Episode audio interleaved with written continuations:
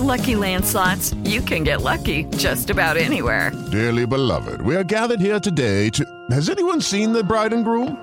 Sorry, sorry, we're here. We were getting lucky in the limo and we lost track of time. No, Lucky Land Casino, with cash prizes that add up quicker than a guest registry. In that case, I pronounce you lucky. Play for free at LuckyLandSlots.com. Daily bonuses are waiting. No purchase necessary. Void were prohibited by law. 18 plus. Terms and conditions apply. See website for details.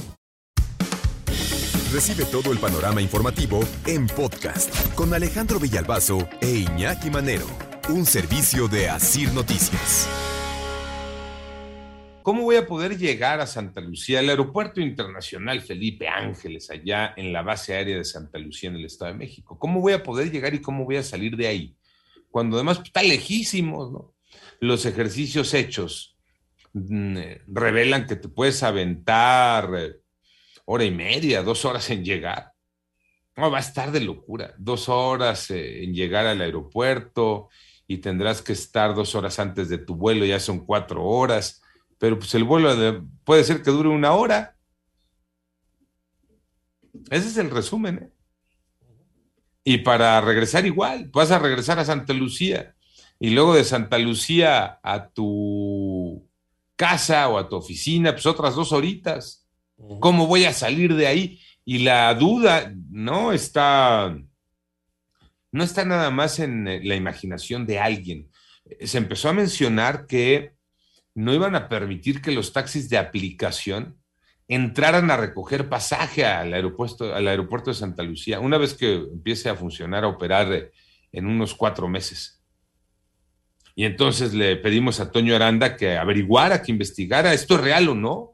¿El taxi de aplicación podrá recoger pasaje una vez que opere Santa Lucía, sí o no? Toño Aranda, buenos días, Toño. Alejandro, muy buenos días. Hablamos con Isidoro Pastor Román, él es general brigadier en retiro y director general del Aeropuerto Internacional Felipe Ángeles en Santa Lucía, Estado de México. Confirmó en entrevista que los conductores de plataformas digitales de transporte podrán este, dejar pasaje en las instalaciones de esa terminal aérea cuando inicie operaciones, pero no podrán retirarse cargando pasaje. Concretamente nos referimos, Alejandro, a estas plataformas eh, de taxi por aplicación que podrán llevar a los usuarios hasta el aeropuerto, pero no podrán sacar a estos pasajeros de la zona. En caso de que estas empresas quieran operar de forma libre en el nuevo aeropuerto, deberán firmar un contrato específico para hacerlo y pagar precisamente el derecho de acceso. Escuchamos cómo lo detalló Isidoro Pastor, director general del Aeropuerto Internacional Felipe Ángeles.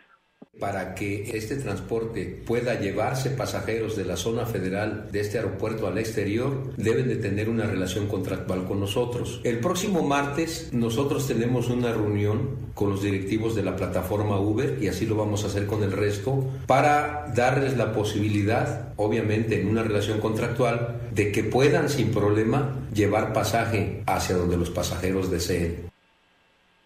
Alejandro, escuchamos este cómo lo explicó Isidoro Pastor, sin embargo también le preguntamos qué va a pasar con esta situación que se da en el Aeropuerto Internacional de la Ciudad de México, donde los taxis por aplicación prácticamente tienen un esquema de tolerancia en el cual pueden entrar y salir, pero de una manera, vamos a decir, algo así como fantasma. Escuchamos cómo es que operan los operadores, escuchamos este a, los este, trabajadores de aplicación una necesidad, porque las tarifas por los de los clientes, las tarifas de los taxis de aeropuerto y de alguna estación son carísimos a las tarifas que traemos nosotros.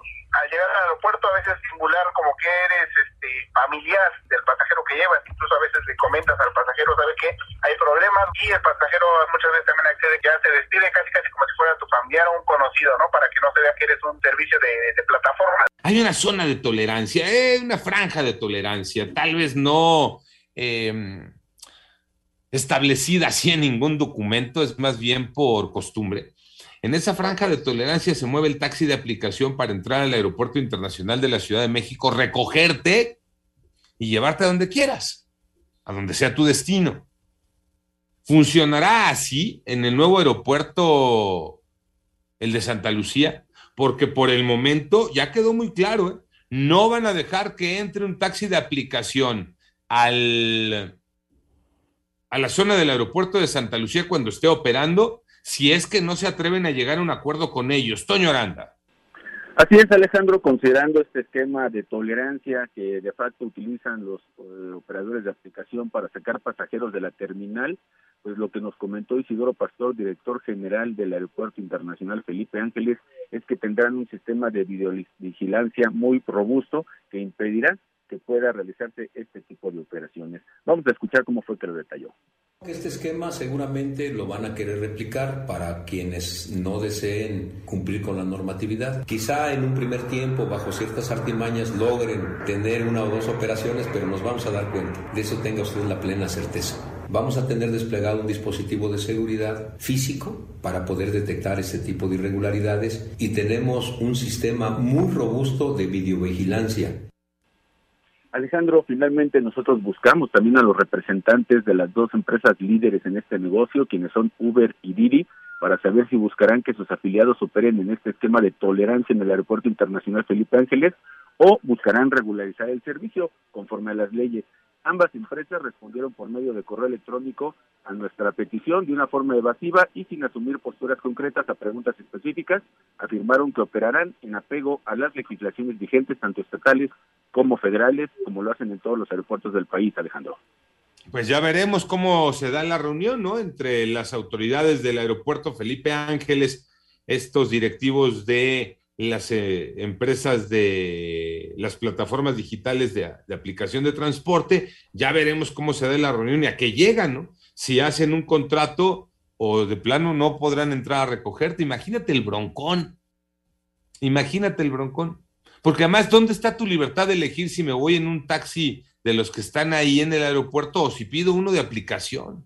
¿En dónde está mi libertad? Es más, puedo pedir el taxi, ¿por qué no va a entrar? Y y pues les digo que es mi tío, mi tío Pedro que vino por mí, pues ¿qué le importa al policía?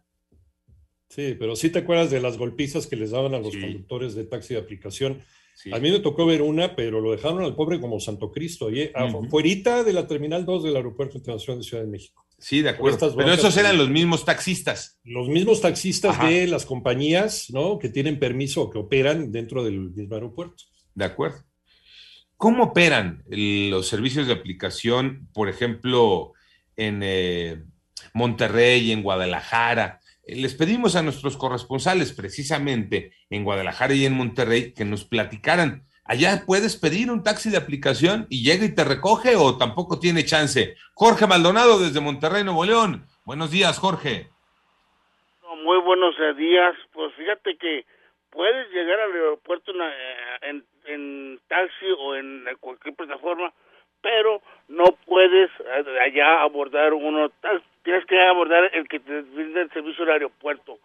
Para las personas que llegan de, de alguna parte de, de, la República, tienen que llevar de 250 a 600 pesos porque es lo que te cobra un servicio del aeropuerto a cualquier punto de la ciudad. Son siete las empresas que brindan el servicio en este en el aeropuerto internacional de Monterrey. Tienen dividida la ciudad en varios eh, en varias zonas y dependiendo de la zona es la tarifa que te van comprando, que te van cobrando.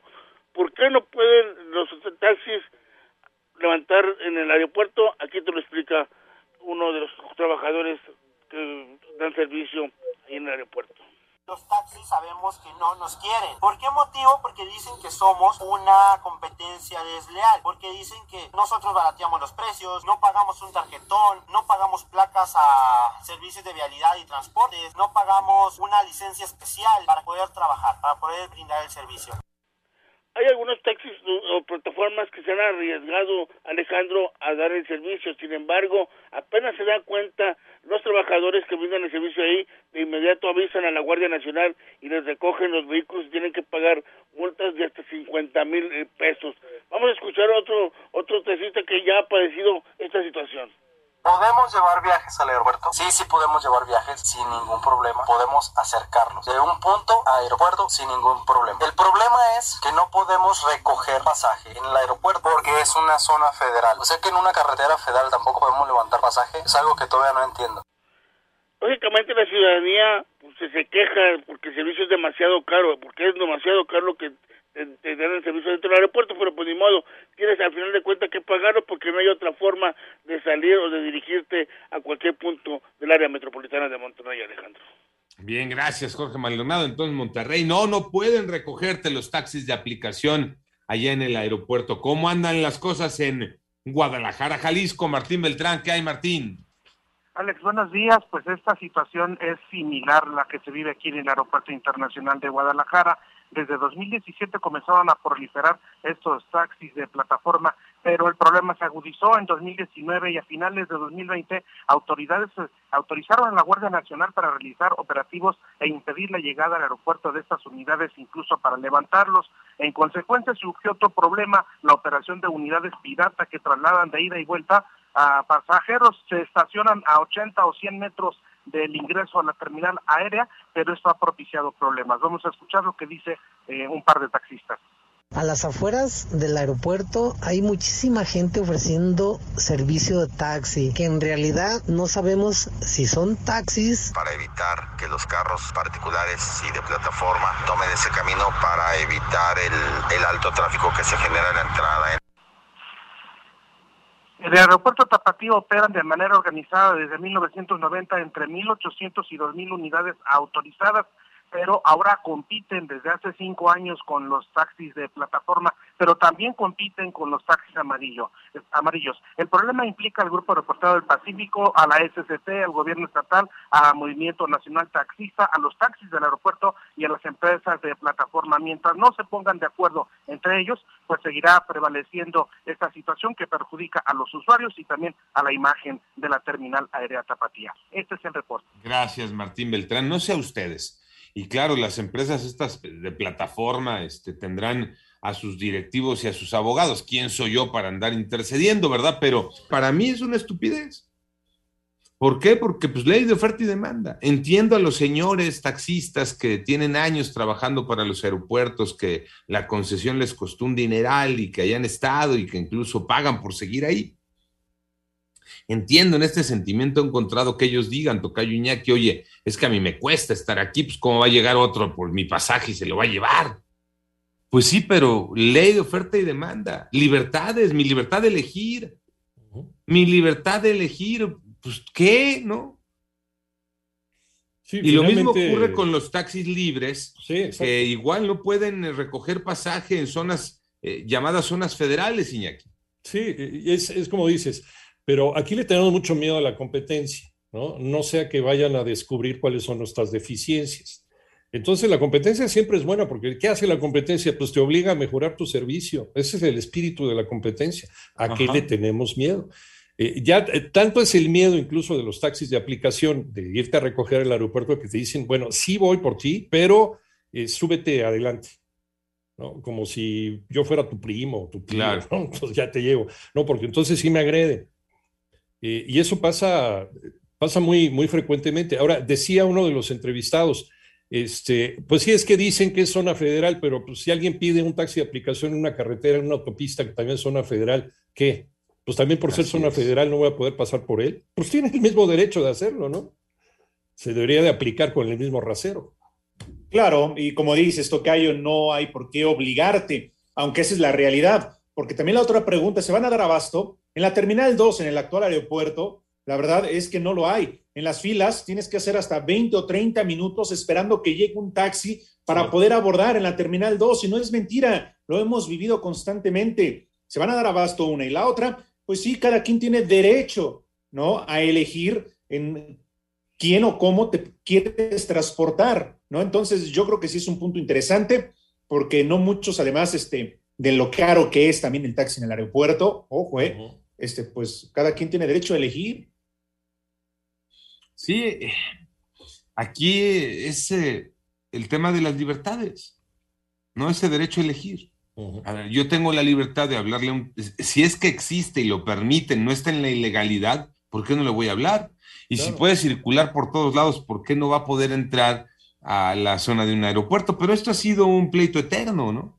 Un pleito eterno, donde quienes tienen el control son eh, eh, quienes durante años han eh, pagado incluso derecho de piso en los aeropuertos para mantenerse ahí. Y es donde no se ha llegado a un, a un acuerdo, donde no se ha llegado a una negociación. Por eso dicen en Santa Lucía, a ver, vamos a platicar con las plataformas y llegamos a un contrato laboral, es decir, si pagan por estar aquí, si pagan por poder entrar adelante, y si no, no, pues todo es negocio. Y todo se mueve por la lana. Mientras tanto, el pasajero, el usuario en este caso, pues es el afectado o el beneficiado.